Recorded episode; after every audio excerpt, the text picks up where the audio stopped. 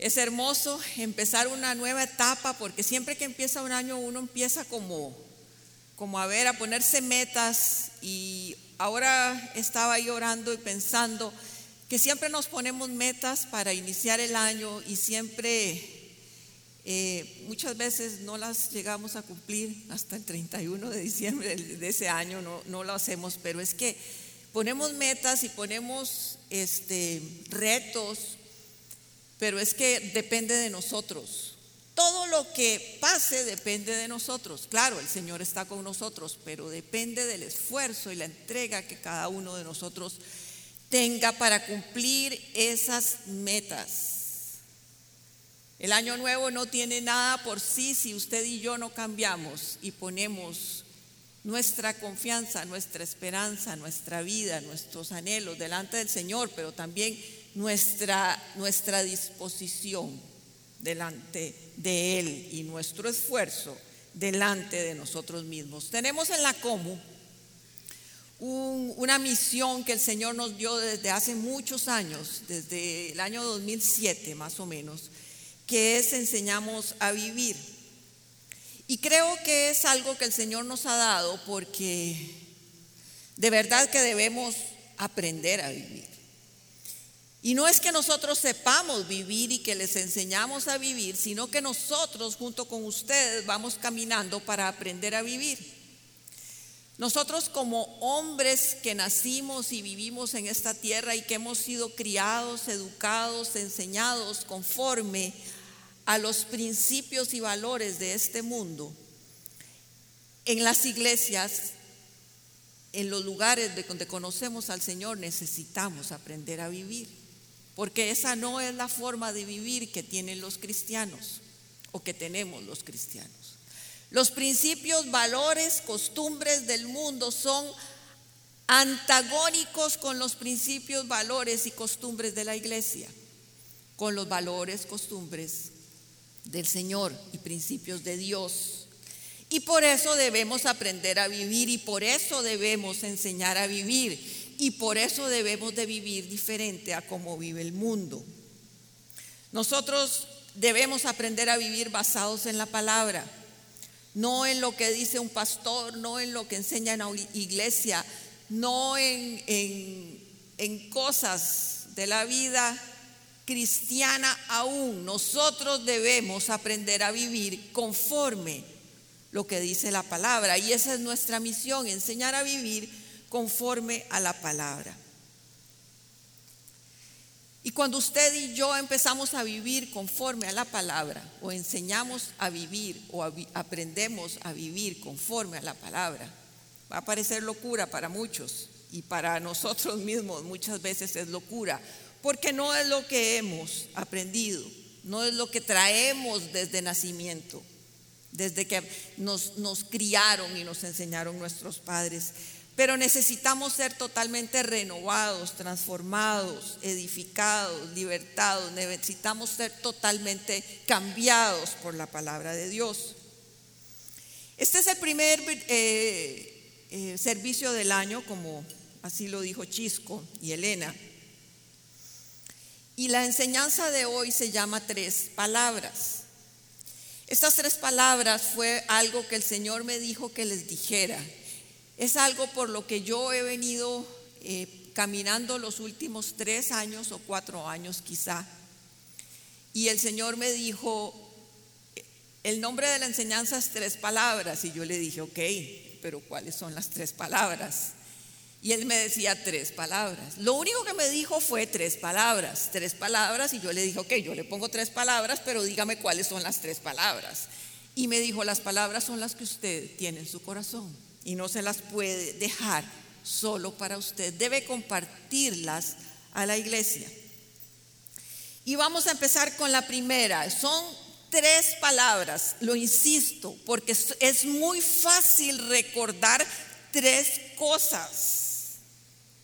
Son tres palabras y necesito y quiero y anhelo y deseo que cada uno de ustedes recuerde esas tres palabras todos los días de este año 2021. Primera, fe. Esa es la primer palabra que quiero dejarles delante de ustedes. Cuando yo me pongo a pensar en fe, muchas veces siento que es un tema trillado, eh, hablado, predicado, enseñado, ministrado, orado, clamado, pedido, y de todo hablamos de la fe, pero yo les quiero dejar hoy una fe para todos los días. Hoy quiero hablar de una fe con la que debemos de caminar 365 días al año, 24/7. Sí existe la fe para creer en Jesús y sí la palabra nos dice que como en Romanos que si confesamos con nuestra boca que Jesús es el Señor y creemos en nuestro corazón que Él le levantó de los muertos, seremos salvos. Sí, esa es una fe, esa es una fe para salvación. Esa es una fe disponible para todo ser humano y que solo algunos le decimos sí. Pero esa no es la fe de la que quiero hablar hoy. Esa es una fe que es vital y que todos debemos de tener y creo que todos la tenemos que estamos aquí o quizá nos están viendo por internet. Ya le han dicho al Señor sí y ya ustedes tienen al Señor en su corazón. Pero la fe con la que, la que quiero hablar hoy es la fe con la que usted después de haber hecho empieza a caminar. Empieza a caminar todos los días. Es una fe que se desarrolla, es una fe que se cultiva, es una fe que se busca, es una fe que hay que ser diligentes para tenerla, es una fe activa. Fe para mantenernos firmes en todo momento, especialmente en los malos. Fe para creer lo que no se ve. Fe para saber que no somos de este mundo y que somos peregrinos en esta tierra. Y fe para entender que Dios es todopoderoso. Es una fe clara, es una fe que se mantiene, es una fe que camina con nosotros. No es una fe lejana, es una fe cercana. Y veamos lo que dice en Lucas 22, 31. Este los voy a poner en contexto. Está Jesús con sus discípulos en la última cena y les empieza, ellos empiezan a discutir quién va a ser el mayor en el reino de los cielos. Una discusión para Jesús trivial, sin importancia, pero para nosotros una discusión un poquito importante, porque nosotros también nos preguntamos quién siempre, quién es el más importante. Pero bueno, ellos están hablando de eso y Jesús les dice que un principio que es solo del reino de Dios, que es que el mayor sirve al menor, ¿verdad?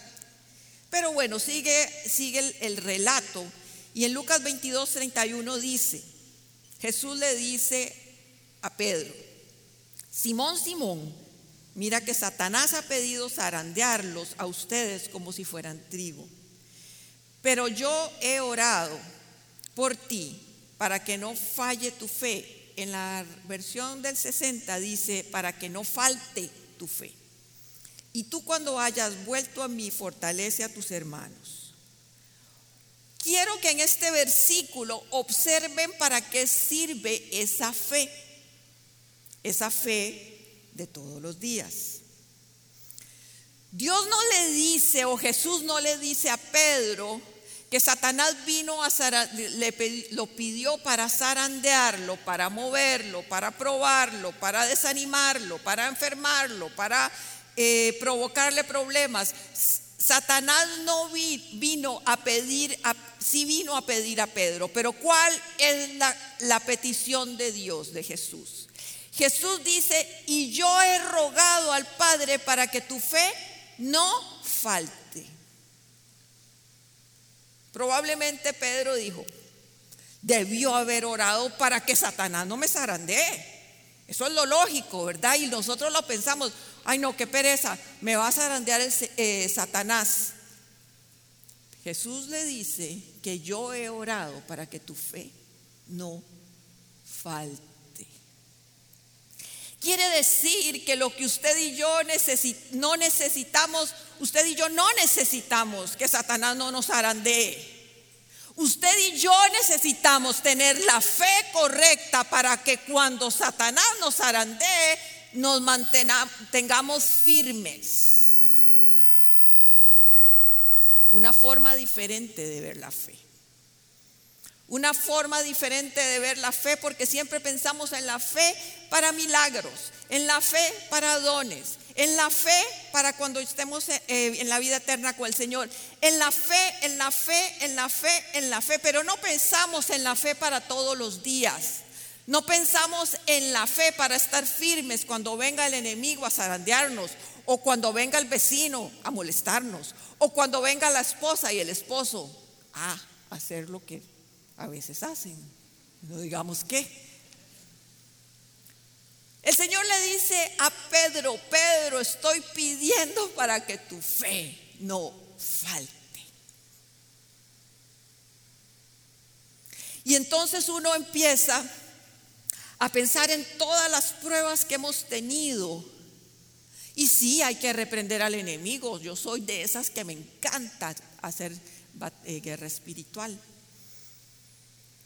Pero lo más importante es que nuestra fe no falte.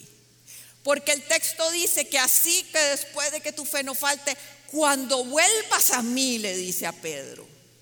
O sea, cuando ya hayas pasado la prueba, cuando ya vuelvas a mí, cuando después de la prueba usted esté firme, alienta a mis hermanos. O sea, la misión de Pedro era, usted va a pasar por la, por la negación las tres veces que me vas a negar, pero tu fe no va a faltar porque cuando vuelvas a mí, vas a fortalecer a tus hermanos, ¿ok? No nos vamos a quedar destruidos y vencidos. Eso es lo que le dijo eh, Jesús a Pedro. Usted va a ser tentado, usted va a ser zarandeado, usted va a ser probado. Y nosotros vamos a ser probados, vamos a ser zarandeados y vamos a ser movidos por el enemigo sí o sí. Sí, pero el Señor pide al Padre para que nuestra fe no falte. Bueno, pero ¿cómo es esa fe? Es una fe cercana, como les dije, es una fe para vivir, es una fe para caminar, no es una fe eh, eh, mística, es una fe real, que usted la tiene en usted, que usted la atesora. Es una fe que crece. Eso es muy importante. Es una fe que crece. No es una fe estática. Es una fe que se trabaja, que se busca, que debemos esforzarnos por tenerla, pues no llega sola. Esa fe no llega sola. Dice Romanos 10, 17. Así que la fe viene como resultado de oír el mensaje y el mensaje se oye, que se oye es la palabra de Dios. Siempre dicen este versículo, pero qué real, qué verdadero es cuando usted y yo empezamos a leer la palabra disciplinadamente, estructuradamente y ordenadamente y la fe empieza a crecer. Usted puede tener un nivel de fe así, pero cuando usted empieza a adentrarse en la palabra y no estudiarla profundamente, vean, ni siquiera eso, con solo leerla, con solo disfrutarla, con solo pasar tiempo con ella, leyendo pasajes, leyendo historias, leyendo verdades que se leen en la palabra, usted empieza a aumentar su fe. Esa es mi experiencia personal durante los últimos años. No me acuerdo en qué año la Comu empezó un programa que se, se llamaba La Comu Leyendo. La Comu leyendo éramos todos los miembros de la Comu, creo que estábamos en el edificio pasado, o sea, hace más de 8, 9 años, 10 años quizá. Y empezamos a leer un capítulo por día de los cuatro evangelios. Entonces, día 1, Mateo 1, día 2, Mateo 2, etcétera, etcétera, hasta terminar con Juan. Pues yo seguí y seguimos algunas no sé si algunos, pero algunas sí seguimos, que yo sé. Y de ahí para acá yo he tenido una disciplina de leer la palabra todos los días. Y les puedo decir que mi experiencia ha sido renovadora. Yo no les voy a decir que yo me siento con un montón de libros a estudiar la palabra y con comentarios bíblicos. No, yo me siento cada mañana a leerla y simplemente para mí. Porque creo que muchas veces las personas que enseñamos, y yo sé que ustedes, muchos de ustedes enseñan en otros lugares y, gloria a Dios por eso, y tienen grupos de estudio bíblico, gloria a Dios por eso, pero muchas veces esas personas que nos, nos exponemos a enseñar la palabra, lo que hacemos muchas veces es leerlo para ver qué me dice para poder enseñarlo. Está bien, yo lo hago cuando me toca enseñar, yo lo hago, pero la mayoría del tiempo yo leo la palabra para mí, para ver qué me tiene que decir el Señor a mí, para ver qué tiene que decirme de mis peticiones, para ver qué tiene que decirme y por qué tengo que orar por mis amigos, amigas, personas que ponen peticiones delante de mí para que ore. Y la mayoría de las veces el Señor habla. Y la mayoría de las veces cuando usted pasa tiempo con Dios hay versículos que calan profundamente y hay semanas de semanas de semanas que usted vuelve al versículo y lee lo que le toca leer y vuelve al versículo porque el Señor le habla. Y sin darnos cuenta, sin saber cómo, nuestra fe aumenta. Porque lo dice la palabra, escrito está. Escrito está que la fe viene por el oír y oír la palabra de Dios. Y sí podemos oír enseñanzas, sí, por supuesto, hay predicadores buenísimos, además de don Ale. Hay otros. Hay predicadores buenísimos en las redes y escucha uno eh, eh, personas con enseñanzas maravillosas y no estoy en desacuerdo con esas enseñanzas. Yo las escucho y me gusta. Pero eso jamás debe sustituir mi tiempo con la palabra. Es suya, por eso les dije, esa fe hay que buscarla, hay que esforzarse, hay que trabajarla, hay que dedicarse, hay que ser disciplinado. Porque si la palabra dice que la fe viene por el oír y oír la palabra de Dios, lo que nos hace falta es oír, leer, disfrutar la palabra de Dios. Y no nos damos cuenta es impresionante. Es como cuando uno le dicen, vos sí que has cambiado, ¿verdad? Antes eras así, así, y ahora sos diferente. Y uno dice, no me di ni cuenta, es el Espíritu Santo. Pues igual en la palabra el Espíritu Santo hace que nosotros empecemos a aumentar esa fe que necesitamos. Esa fe que como le dijo Jesús a Pedro, no debe de faltar cuando estemos en problemas, no debe de faltar cuando el enemigo nos esté jorobando la vida no debe de faltar en ningún momento. Y si la lectura de Dios nos lleva, si la lectura de Dios, de la palabra, perdón, nos lleva inmediatamente a la segunda palabra. Cuando usted aumenta su fe, inmediatamente viene la confianza. Y esa es la segunda palabra que quiero dejarles hoy. Cuando yo tengo fe, inmediatamente, así, inmediatamente, matemáticamente, mi fe provoca confianza. Existe una línea muy delgada entre confianza y fe, muy delgada. Y en algunos versículos se usa indistintamente, se usa a veces una y a veces otra. Pero yo hoy quiero enseñarles, por lo menos para esta enseñanza, para este momento, que sí son diferentes. Muchas veces nuestra fe no nos lleva a confiar. Y si usted tiene una fe que no confía, permítame decirle que no es la fe verdadera. Muy duro, muy duro, pero yo soy de descendencia española y los españolas somos así. Si usted dice tener fe, pero no confía en aquel que ha tenido fe, permítame decirle que a su fe le falta crecer, que a su fe le falta madurar, que a su fe le falta desarrollarse, pero lo lindo de todo esto es que se logra, se puede, usted puede ir cada vez más y más y más y más y esa fe va a producir confianza. Nuestra confianza falla muchas veces cuando vienen pruebas y generalmente cuando todo está bien, todo bien, como dicen los muchachos, todo bien, pero cuando hay problemas y dificultades, es cuando nuestra confianza empieza a tambalearse. Entonces, para saber si tenemos confianza en Dios, tenemos que tener momentos duros y difíciles para saber de qué estamos hechos. Y para saber que si no estoy confiando, necesito confiar. Y para saber que no estoy creyendo, pues necesito creer.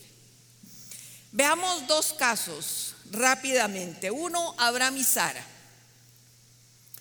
Abraham y Sara, llamados por Dios, Abraham, no voy a decir que Abraham no tenía fe porque sería irrespetuoso, ilógico y hasta cierta forma estúpido porque es el padre de la fe.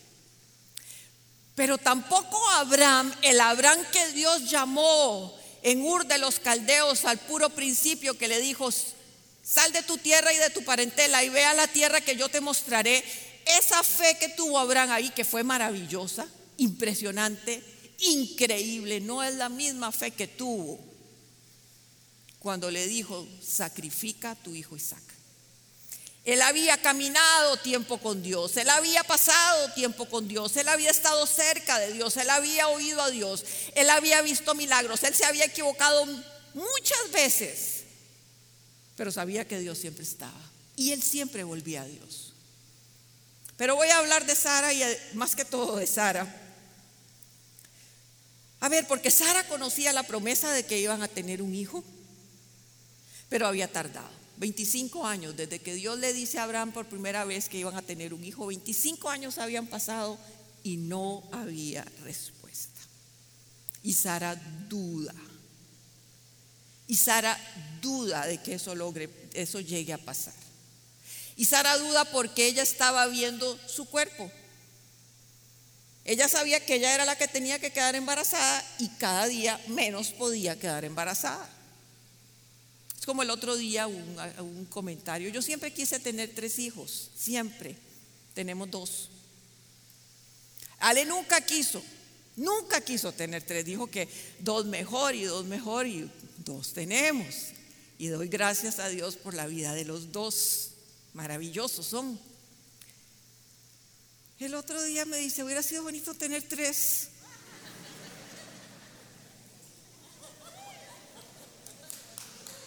¿Qué es esto? Dije yo. Claro, en el momento que lo dice, ya no se puede. Más o menos así estaba Sara. Lo que pasa es que Sara tenía una promesa. Yo no la tengo.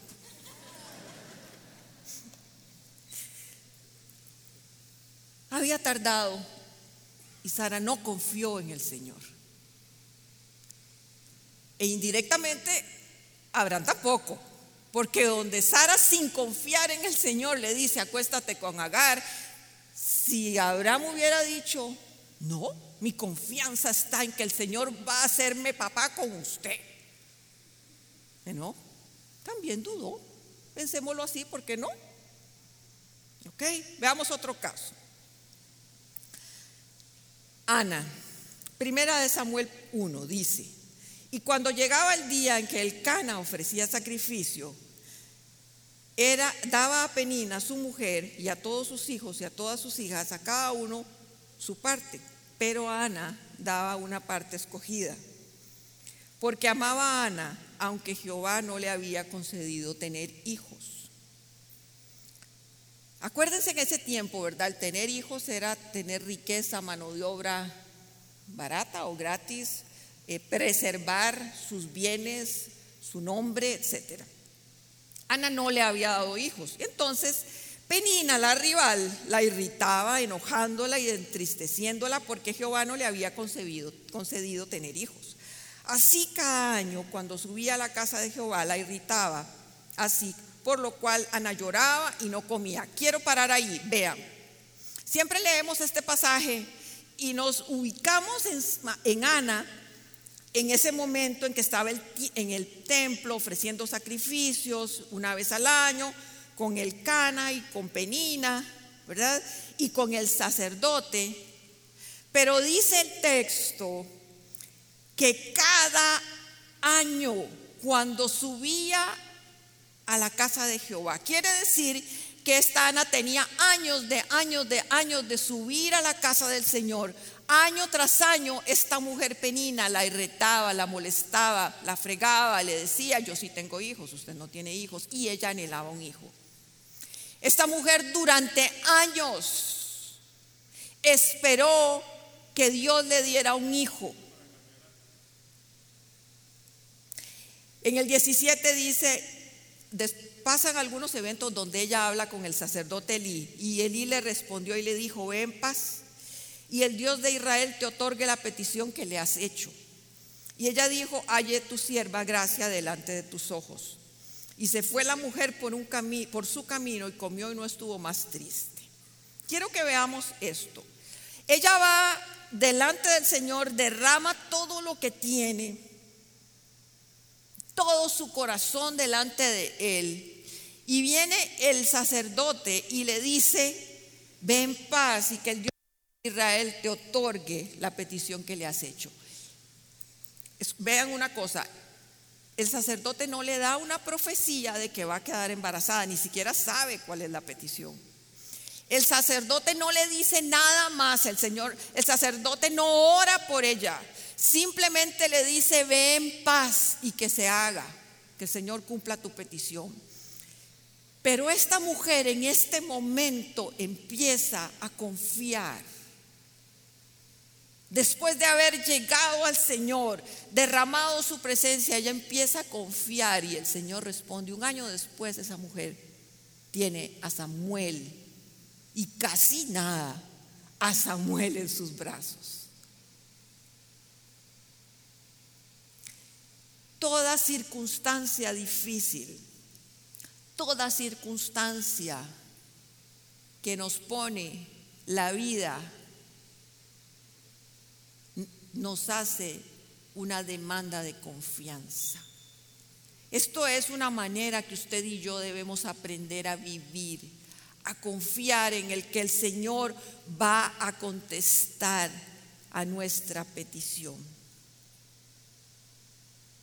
Lo que quiero es que podamos ver cómo muchas veces tenemos fe como Abraham, como Sara y como Ana, los tres conocían al Dios poderoso.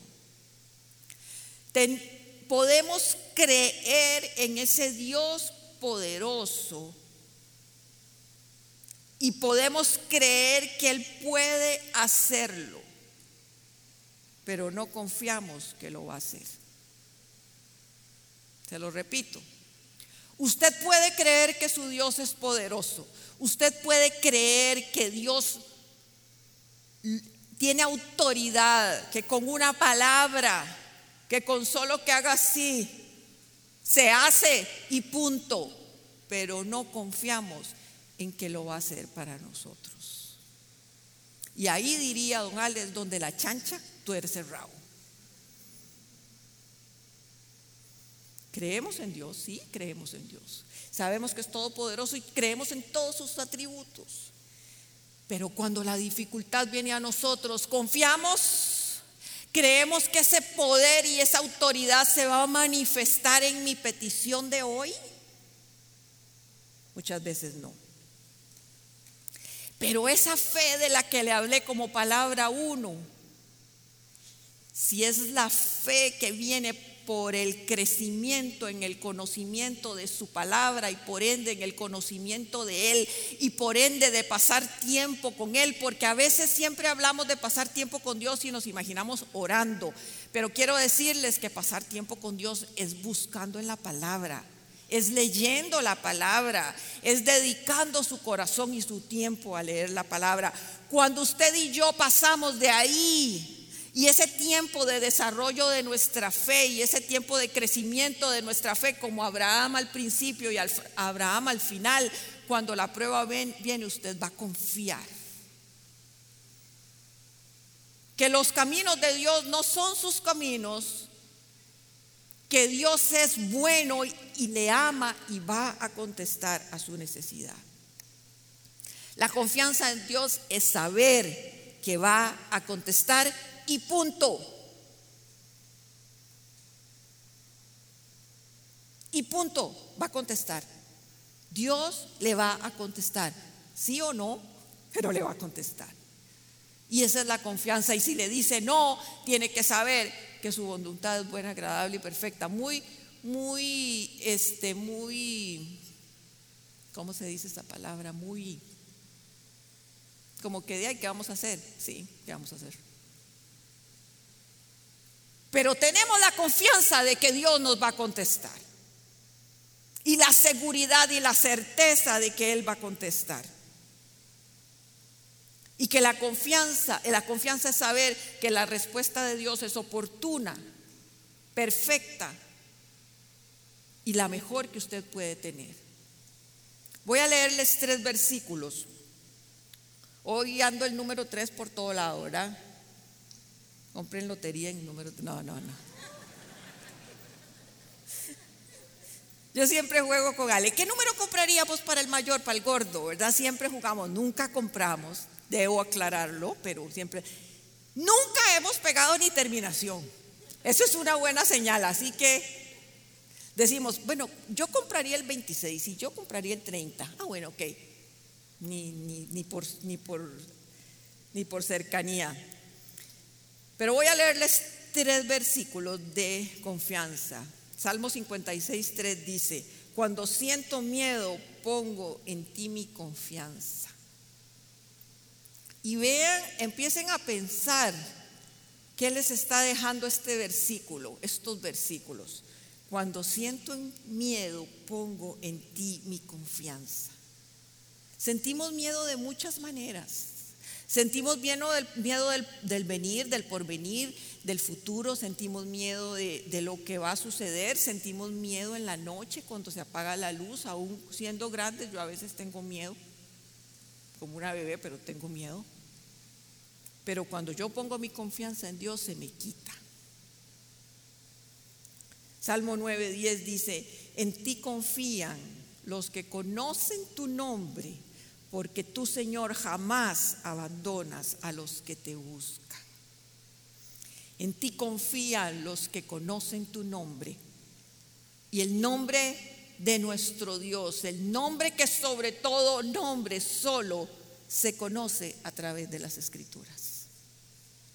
Salmo 91, 2 dice, y yo le digo al Señor, tú eres mi refugio, mi fortaleza, el Dios en quien confío.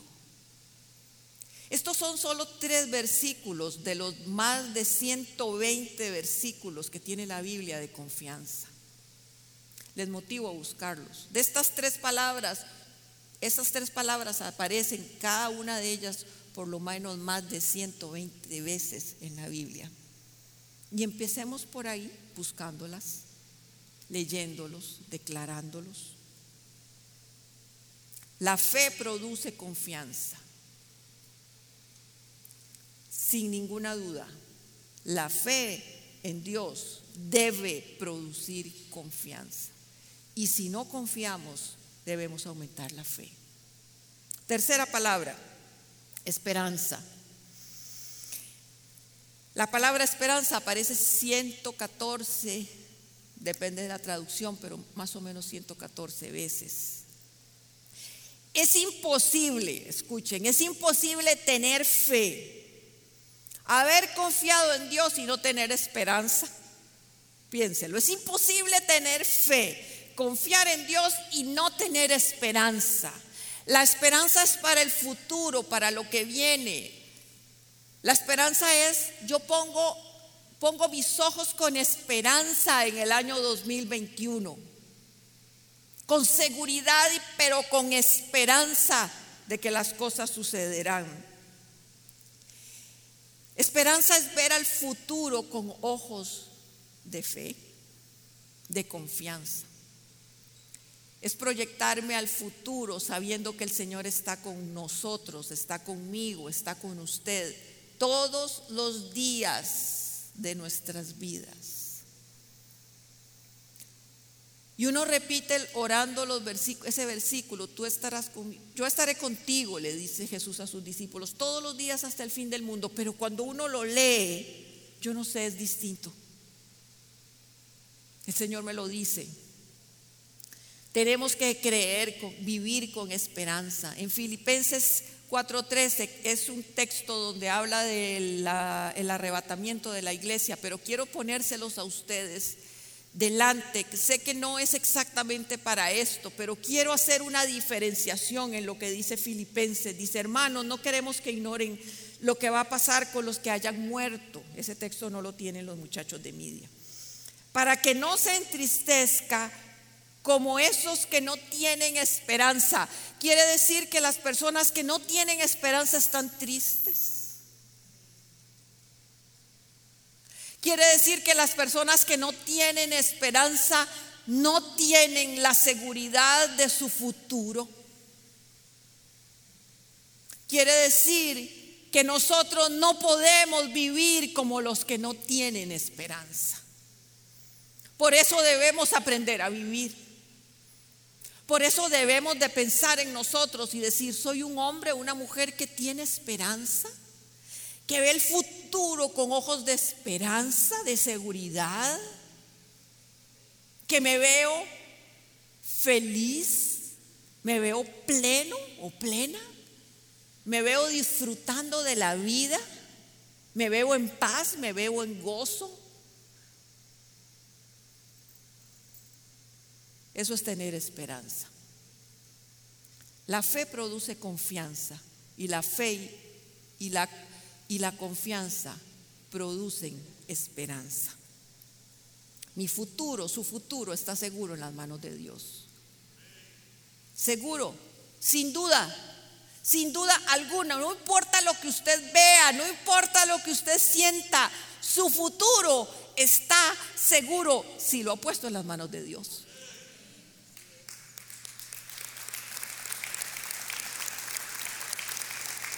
Y bellísimo, cuando estoy con esperanza, tengo paz y tranquilidad. Porque si las cosas dependieran de mí, no tendría paz y seguridad. Si el nacimiento de Isaac hubiera dependido solo de Sara y de Abraham, no hubieran tenido a Isaac. Si el nacimiento de Samuel hubiera dependido solo del vientre de Ana, no hubiera nacido Samuel. Pero ellos lograron poner su fe unida a la confianza y tuvieron esperanza. Y dice el texto, un año después Samuel nació. Veamos este año así, con esperanza.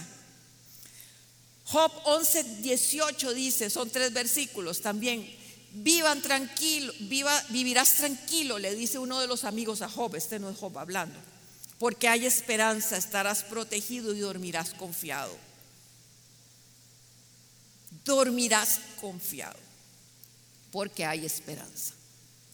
Salmo 42.5 dice, ¿por qué me voy a inquietar? ¿Por qué me voy a angustiar? En Dios pondré mi esperanza y todavía lo alabaré. Él es el Salvador de mi, es mi Salvador y mi Dios. Salmo 65, 2, solo en Dios haya descanso mi alma. De Él viene mi esperanza. Ay, es que la esperanza produce paz, es que la esperanza produce seguridad, es que la esperanza produce gozo, es que la esperanza produce lo que el mundo busca. Pero la esperanza no se encuentra si no hay fe y confianza en el Dios que usted y yo tenemos aquí, ¿ok? Tres palabras entrelazadas, tres palabras que caminan juntas, tres palabras que se deben de creer, que la una produce la otra automáticamente, tres palabras que nos, nos deben acompañar este año, todos los días. Creo sinceramente que si usted y yo ponemos a trabajar nuestra obligación o nuestra responsabilidad o nuestra disciplina de leer la palabra, que esa es la tarea que tenemos por delante. Que si nosotros ponemos en práctica esta enseñanza y decidimos esforzarnos y ser diligentes, el 2021 será como nunca antes hemos tenido un año. Porque es que no estamos hablando de un año 2021 que va a depender de las circunstancias económicas o del virus o del trabajo o de la familia. Probablemente esas cosas pueden seguir iguales, pero usted va a ser diferente usted va a ver la vida de manera diferente. Usted se va a posicionar en la fe verdadera, en la fe que camina la confianza y en la confianza que, vivimos, que nos hace vivir con esperanza. Yo no quisiera que esta enseñanza terminara como muchas o como casi todas las enseñanzas que escuchamos, que dicen Qué bonita, ojalá. Sí, ojalá. Pero lo que más me interesa es que todos los días, y esa es mi oración, que todos los días que usted abra sus ojos, el Señor le diga fe, confianza y esperanza. Que usted vaya en el carro y vaya diciendo fe, confianza y esperanza. Que usted en el mes de mayo, en el mes de septiembre, en el mes de noviembre siga diciendo fe, confianza y esperanza. Son solo tres palabras, no es una lista interminable, son solo tres palabras que pueden hacer que su vida sea transformada.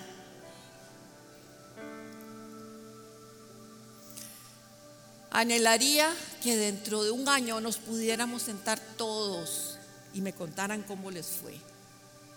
Porque les aseguro, les aseguro que su fe va a ir aumentando. No que lo haya alcanzado todo, como dice Pablo.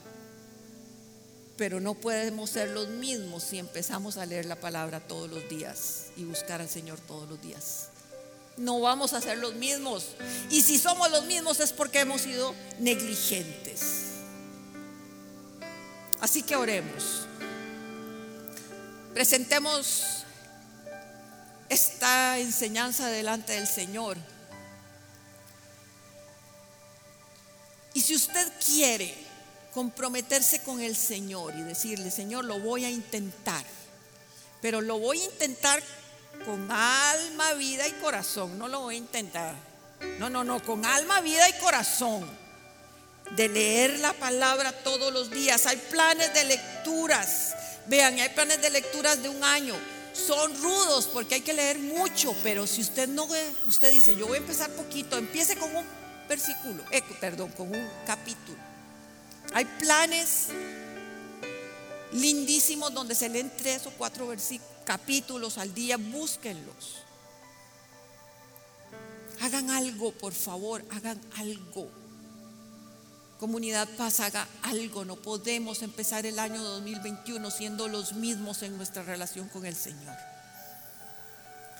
Y si usted quiere comprometerse, póngase de pie, no delante de mí ni de la iglesia, póngase de, pie delante del Señor y dígale, Señor, yo quiero. Señor, yo anhelo.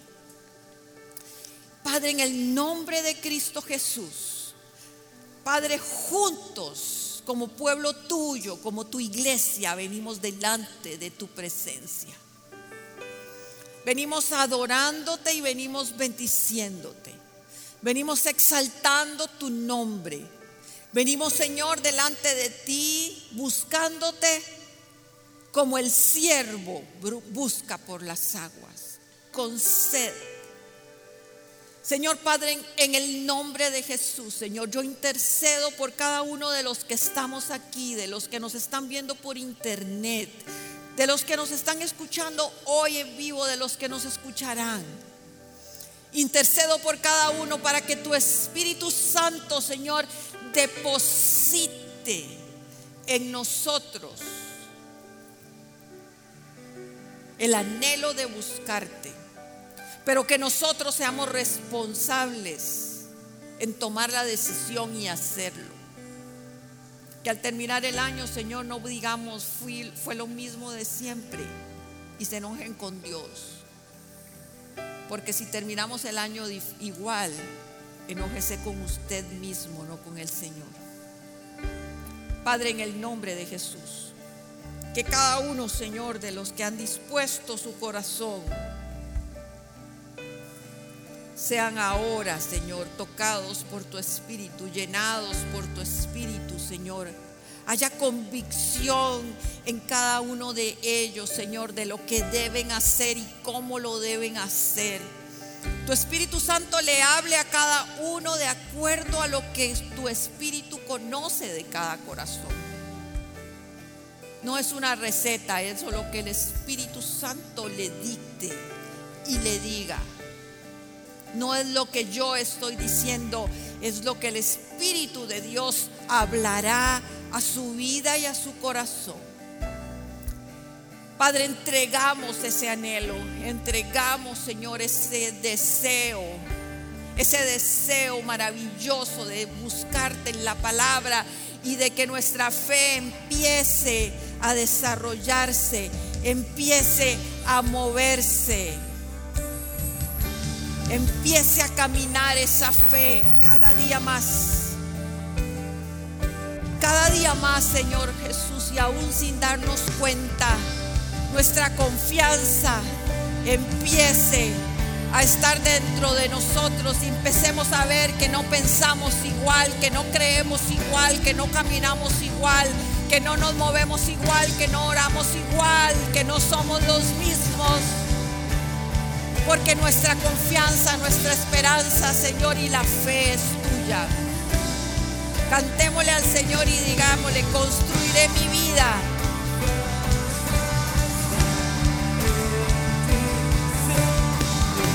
Nuestra confianza está en ti y no seremos movidos.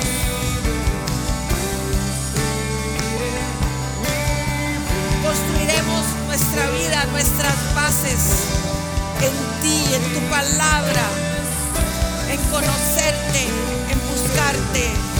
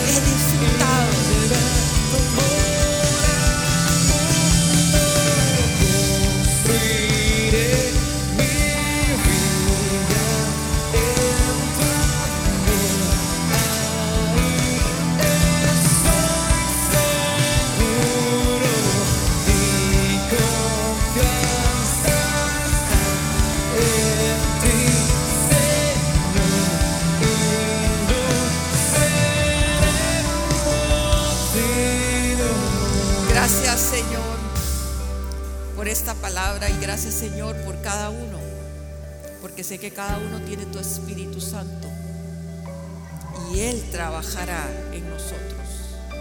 En el nombre de Jesús. Amén. Y antes de irnos, quiero que me repitan las tres palabras.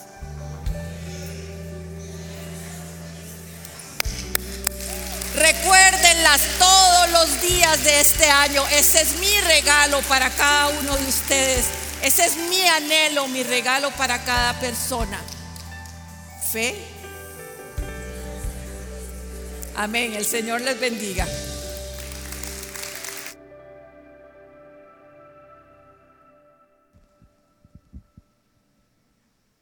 ¿Qué mañana más impresionante hemos podido compartir juntos. Les agradecemos mucho que hayan venido y antes de irse queremos recordarles a todos los que nos visitan por primera vez de forma presencial, afuera pueden ir a la sala Click, ahí los va a estar esperando alguien porque queremos conocerlos. Y también si nos están visitando por primera vez de forma virtual, pueden entrar a paz.cr, la sección que dice Soy nuevo porque queremos conocerlo de igual manera. Muchas gracias por acompañarlos, que Dios los bendiga y nos vemos la próxima.